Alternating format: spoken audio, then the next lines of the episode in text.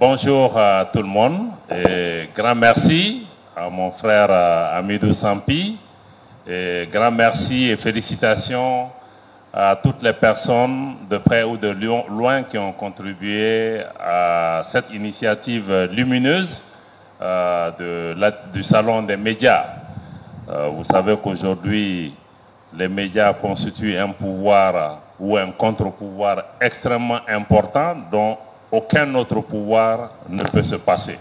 C'est même euh, une arme très redoutable aujourd'hui, dont il faut tenir compte qu'il faut aussi savoir manier. Donc, euh, je vous félicite euh, d'avoir pris cette initiative de réunir la presse écrite, la presse audiovisuelle, les responsables des médias sociaux, enfin, bref, la presse et toute la presse malienne euh, dans une salle, et pas seulement la presse, parce que nous aussi, nous sommes des acteurs et des consommateurs de la presse pour que nous puissions ensemble se rencontrer et partager les idées.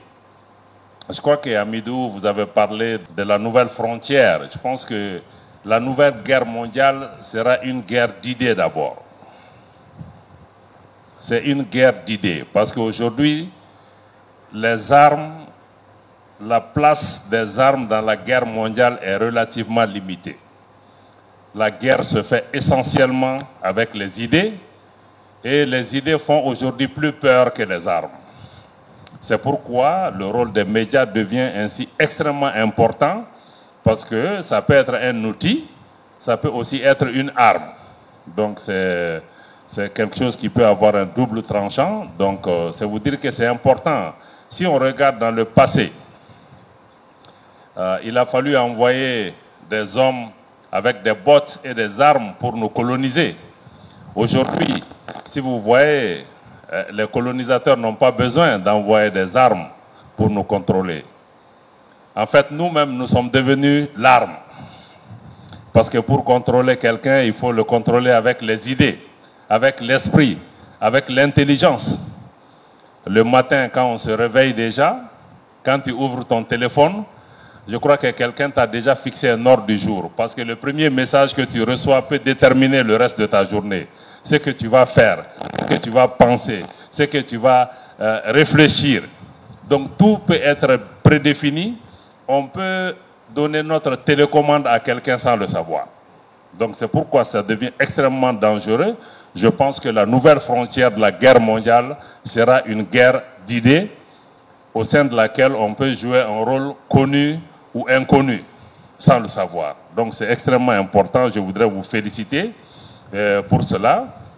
Vous félicitez aussi pour le choix du thème, parce que la diplomatie, par essence, utilise la communication. Parce que sans la communication, il n'y a pas de diplomatie. Naturellement, il y a plusieurs types de communication. La diplomatie classique utilisait peut-être des réseaux, des canaux informels, des rencontres euh, individuelles et autres. Mais dans tous les cas, que ce soit des communications privées, confidentielles, de contact humain ou public, on est dans le monde de la communication. C'est la communication qui nous permet de nous lier, de nous relier, euh, de, chercher des compromis, de chercher des consensus. Donc c'est extrêmement important. Euh, vous avez choisi aussi le thème de la diplomatie à l'ère du digital. Bon, c'est vrai que le digital est assez vaste parce qu'on peut aller jusqu'à l'intelligence artificielle. Mais peut-être que je crois que pour l'exercice d'aujourd'hui, on veut parler peut-être beaucoup plus de la diplomatie euh, à l'ère de, l'Internet et des réseaux sociaux pour essayer de circonscrire un peu euh, notre thématique. Si, on prend cela, je pense que notre travail de diplomate est fondamentalement transformé et impacté par l'Internet et les réseaux sociaux. En bien comme en mal.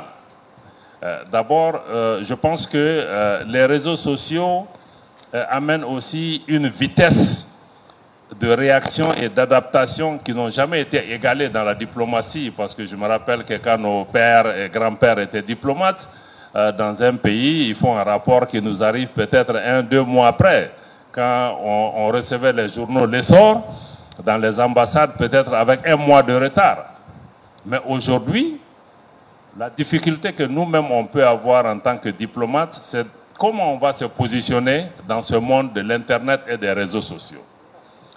Si le diplomate veut informer, il ira 100 fois plus lentement que les réseaux sociaux. Parce que moi-même, en tant que ministre, j'apprends des choses dans un pays où j'ai un ambassadeur qui lui-même ne s'est pas encore réveillé pour voir ce qu'il y a. Bon, donc si lui veut m'informer, peut-être qu'il est en retard, parce qu'on a plusieurs canaux d'information. Donc c'est pourquoi le diplomate dans l'ère du digital et des réseaux sociaux doit voir maintenant comment il va se positionner dans ce nouvel environnement.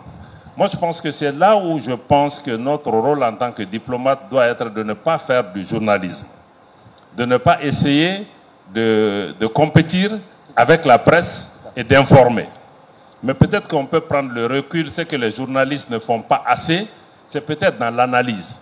Moi, j'ai besoin, quand un ambassadeur m'envoie une information, au lieu de me dire qu'une bombe a sauté au cœur de Washington, de me dire un peu quelles sont les conséquences qu'on enture et quel est l'impact sur les relations entre le Mali et ce pays. Peut-être que ça, ça peut m'aider beaucoup plus de comprendre qu'on a vu cet événement venir.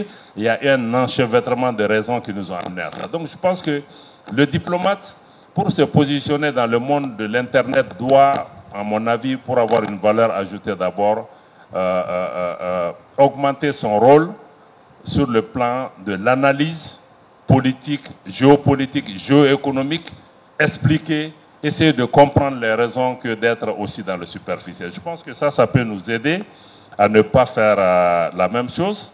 Aussi, de tout temps, la diplomatie a été confrontée à des, innovations technologiques auxquelles nous avions dû nous adapter. Euh, dans le 19e siècle, c'était l'invention du télégraphe, du téléphone, le 19e siècle, c'est l'Internet. Aujourd'hui, c'est les réseaux sociaux. Dans toutes ces situations, nous devons nous inventer et nous réinventer. Et utiliser tous les talents nécessaires pour pouvoir nous positionner.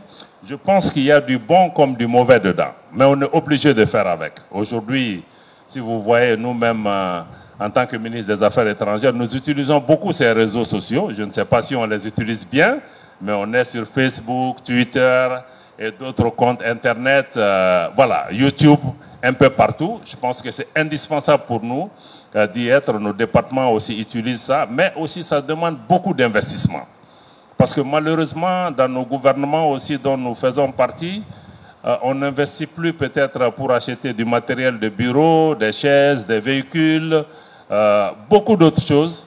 Mais je ne pense pas que nous ayons encore compris dans nos gouvernements qu'il faut investir dans l'information, dans la communication, dans les réseaux sociaux, comme on a besoin de papier quand on arrive dans un bureau, comme on a besoin d'implante. Aujourd'hui, l'information est indispensable. Mais malheureusement, dans beaucoup de nos pays, euh, nous-mêmes en tant que ministère, je pense qu'on lutte beaucoup avec les ministères des Finances, avec d'autres, pour qu'ils comprennent que ça, ça doit être un budget, un budget extrêmement important parce que quand nous sommes attaqués sur les réseaux sociaux, on, investit beaucoup pour pouvoir répondre à une vitesse qui est extrêmement lente. On n'a même pas l'expertise nécessaire euh, au sein de nos collègues qui doivent se former pour comprendre comment se mouvoir dans cet environnement. Je pense que ça, c'était un défi important. Aujourd'hui, la difficulté qu'on a aussi, c'est qu'il y a une pluralité d'acteurs et de producteurs de l'information et de la communication. On a les journalistes, on a les activistes, on a les ONG, on a les citoyens, parce que chaque citoyen qui a un téléphone eh ben, devient un acteur, presque un journaliste, parce que chacun, moi j'ai vu dans mes tournées, les gens ils viennent avec leur téléphone, en cinq minutes ils font un petit reportage qui fait le tour du monde. Donc ça veut dire qu'on a une pluralité d'acteurs. Nous, comme un diplomate, on va se positionner par rapport à cela. Euh, c'est vrai que ça rend notre travail difficile parce que, autrefois, la diplomatie, on avait assez de recul. Quand il y a des événements, on se consulte, on réfléchit, on parle entre ministres, on parle avec le Premier ministre, on parle avec le chef de l'État, on consulte dans la région. Mais maintenant, la vitesse de réaction et l'instantanéité nous dépassent. Parce que c'est énorme le nombre de choses qui se passent dans une journée auxquelles moi je suis assis. C'est le président qui m'envoie une vidéo sur quelque chose qui s'est passé à Tamaracet auquel il va falloir que nous, on réagisse, on trouve une réponse. Or, autrefois, on avait le temps et il faut réagir vite parce que l'information a fait le tour de Bamako et tout le monde s'existe autour de ça. Or, dans le passé, on avait le temps de regarder ça, de poser. Il faut qu'on réagisse. Donc, moi, je pense que ça nous met énormément sous pression. Et en voulant réagir tout de suite et à tout, on commet aussi beaucoup d'erreurs. Parce qu'on communique sur ce sur quoi on ne doit pas communiquer. Et souvent, on ne communique pas sur ce sur quoi on doit communiquer. Et si on le fait, on ne le fait pas peut-être toujours bien. Donc je pense que la pression et la vitesse qui nous est imposée aujourd'hui constituent des défis extrêmement importants. Et comme vous le savez, euh, nous, on essaie de faire attention. Mais quand on fait un tweet, quand on, fait euh, un post sur Facebook, bon, nous, diplomates aussi, on ne nous fait pas de cadeaux. Personne ne peut penser qu'un diplomate peut faire une erreur dans un communiqué ou dans un tweet parce que tout le monde pense que c'est des personnes sensées, c'est des personnes qui tournent leur langue dix fois avant de parler. Donc, la moindre erreur peut amener même à des conflits entre pays où on peut se tromper, faire des... Donc, je pense que les réseaux sociaux, ça amène aussi ces risques-là. Et l'autre risque qu'on a, c'est qu'il euh, y a une tension, autant il y a une tension entre les médias traditionnels et les réseaux sociaux, il y a aussi une tension entre la diplomatie traditionnelle et classique et ce que j'appelle la diplomatie des réseaux sociaux et des mégaphones. Parce qu'aujourd'hui, euh, dans beaucoup de pays, on voit des chefs d'État, des ministres, leur première réaction quand il y a un problème, au lieu d'appeler leurs collègues dans le pays, euh, vont sur euh, les réseaux sociaux, vont sur les télévisions, font des communiqués, dénoncent des choses, ce qui nous amène nous aussi à faire la même chose dans certains cas, et ça peut amener des conflits, ça fait soulever des populations. Donc je pense que nous devons manier ces choses. Nous devons préserver la diplomatie classique aussi, qui fait que nous devons avoir, quand il y a un problème, les chefs d'État se parlent, les ministres se parlent, on calme le jeu. Quand c'est nécessaire de sortir publiquement, on sort.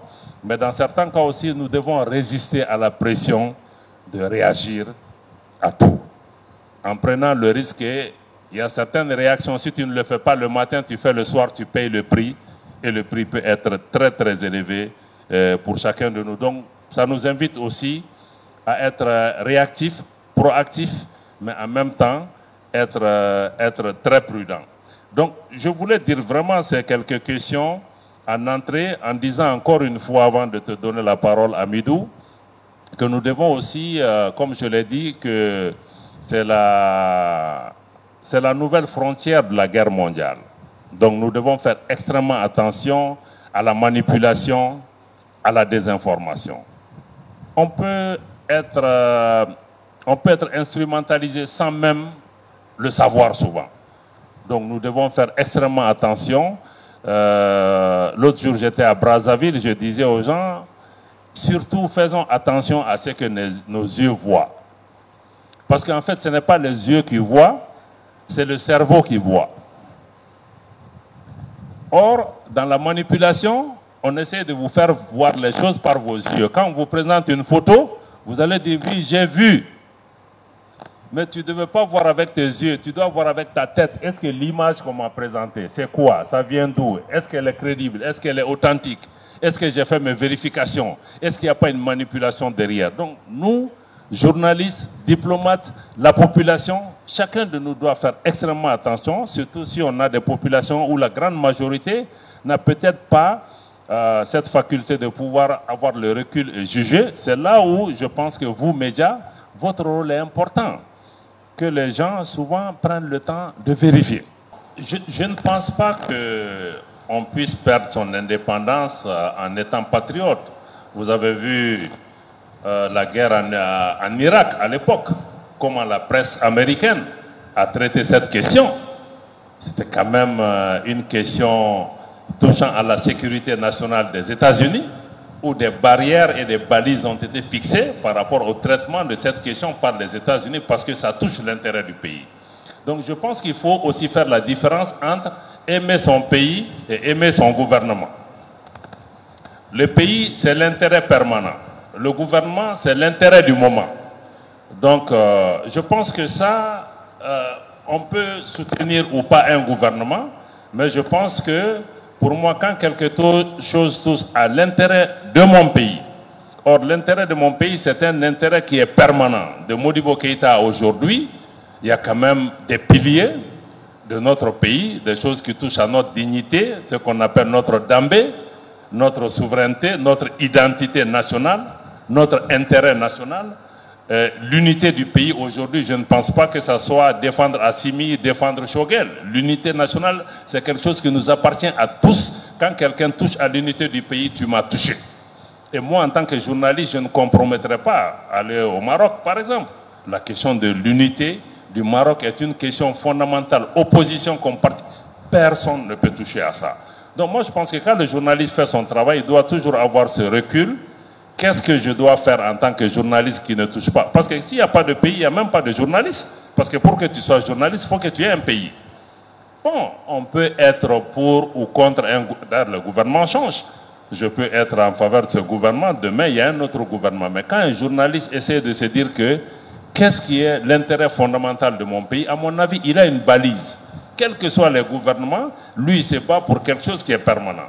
Bon, on peut soutenir un gouvernement, on peut ne pas soutenir. Donc moi, je pense que le patriotisme, pour moi, est une donnée permanente dans un pays. Bon, mais chacun peut aimer. Moi, je pense que les journalistes, euh, ça doit être beaucoup plus ça. Mettre le pays au-dessus de tout et non mettre mon soutien à un gouvernement au-dessus.